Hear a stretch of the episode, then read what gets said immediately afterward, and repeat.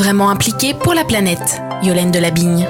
Bonjour Jean-Philippe Carpentier. Bonjour. Alors euh, vous êtes président de Fédérec qui lance, euh, enfin qui a lancé le centre d'expertise du recyclage. Vous pouvez nous expliquer déjà ce que c'est et qui en fait partie? Oui, alors le centre d'expertise du recyclage, c'est un sujet sur lequel on travaille depuis quelques années qui part d'un constat c'est qu'on a en France beaucoup de centres techniques qui existent sur la plasturgie, sur l'acier, euh, sur le bâtiment, etc. Mais tous ces centres techniques travaillent en silo.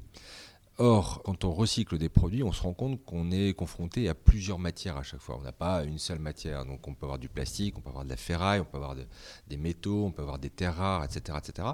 Et donc, il nous semblait important d'avoir plutôt un organisme qui soit transverse.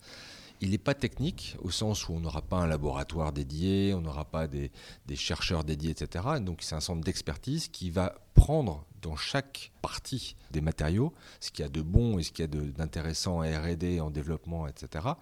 pour agréger cela au, travers d'un centre d'expertise du recyclage et amener des solutions, soit d'innovation, soit de démantèlement, soit de nouveaux matériaux à recycler, de manière à ce qu'on on soit plus pluridisciplinaire.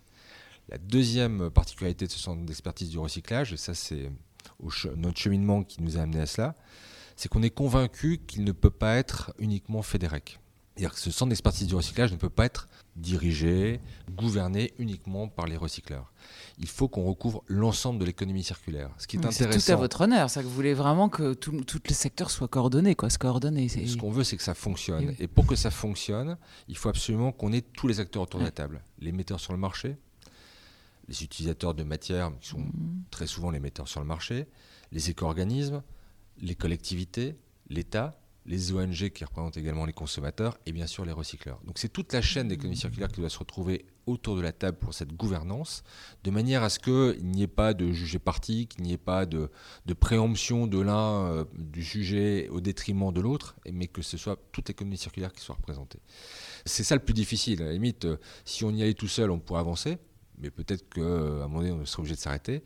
Là, on a pris le, parti pris de réunir tout le monde pour euh, demander qui était intéressé et qui voulait être membre fondateur de ce centre d'expertise du recyclage, de manière à ce que toutes les parties soient représentées. Mais forcément, euh, quand on représente toutes les parties, eh bien, vous savez, il faut débattre un peu plus, il faut, il faut mmh. échanger. Mais c'est notre force de conviction d'essayer de convaincre tout le monde de venir sur ce centre d'expertise du recyclage pour avoir quelque chose d'homogène et de représentatif de l'économie circulaire. Alors compliqué, d'autant plus que vous abordez tous les sujets, hein, technologie, réglementation, débouchés, conception, matières premières. Il y a, du boulot. Oui, oui le, champ est vaste. J'ai oublié de signaler quand même que l'Institut de l'économie circulaire, donc François-Michel Lambert, était de, mmh. grande aide là-dedans, parce que c'est lui qui apporte sa caution euh, morale, si j'ose dire, à ce regroupement de, l'économie circulaire, et il me semblait logique de, de, le mettre au centre des débats, puisque l'Institut porte l'économie circulaire. Mais c'est vrai, alors les sujets sont vastes. On ne va pas tout aborder tout de suite. L'idée, c'est d'organiser ce centre d'expertise du recyclage au travers de deux comités. Un comité qu'on va appeler un peu plus politique, qui doit définir les stratégies, euh, les directions, les, urgences, euh, voilà, donc euh, qui va définir la ligne de conduite du centre d'expertise du recyclage, et un comité scientifique qui lui sera composé d'experts, de, chercheurs, d'universitaires, etc., qui euh, va euh, euh, travailler, je dirais, là, les, pieds dans la glaise sur les sujets qui seront définis par le comité politique. Donc, ça peut être les terres rares, ça peut être le PTE PAC dont on a tant parlé ces derniers temps, ça peut être le déchet du bâtiment qui sont exponentiels. On parle aussi souvent. Voilà, comment mieux déconstruire un bâtiment, etc. Donc voilà. C'est sûr que là, on a fait euh, le champ des possibles. Il faudra euh, qu'on soit raisonnable et qu'on se restreigne à certains sujets. Il faudra aussi qu'on trouve la solution pour financer ce centre d'expertise du recyclage. Est-ce qu'on fait des financements par projet? Est-ce qu'il y a un fonds de roulement permanent? Euh, Comment les adhérents ou les membres fondateurs contribuent au budget de ce centre d'expertise? Donc, il y a plein de questions sur la table. On se revoit là prochainement en avril pour continuer à discuter. Mais on espère que voilà, 2017 verra la structure se monter et se mettre en place et lancer ses premiers sujets. Question, j'ai vu un, terme que j'avais jamais vu, euh, mais je ne suis pas une spécialiste. La mine urbaine, ça veut dire quoi? La mine urbaine, oui, ça c'est. Euh, effectivement, euh, on a l'habitude de, connaître les mines classiques, de minerais de fer, de cuivre, etc. Et, nous, en fait, ce qu'on reçoit, ce sont aussi des ressources de matière au travers d'une mine urbaine. Donc la mine urbaine, c'est en fait la production de ces déchets qui deviennent une ressource. La grande différence entre la mine classique que vous connaissez et la mine urbaine, c'est qu'une mine classique, quand vous avez des cours qui baissent ou quand vous avez une rentabilité qui n'est plus là, vous pouvez la fermer, l'arrêter et la reprendre dans 10 ans.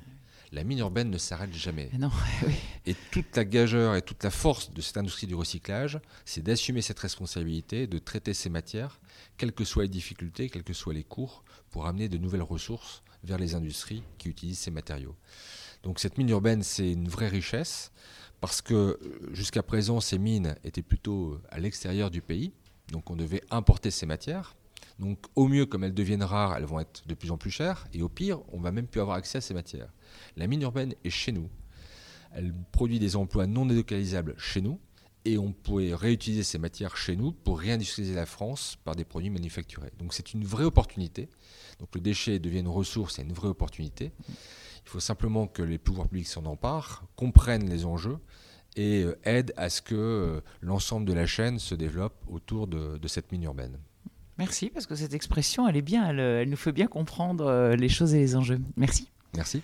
Radio Néoplanète.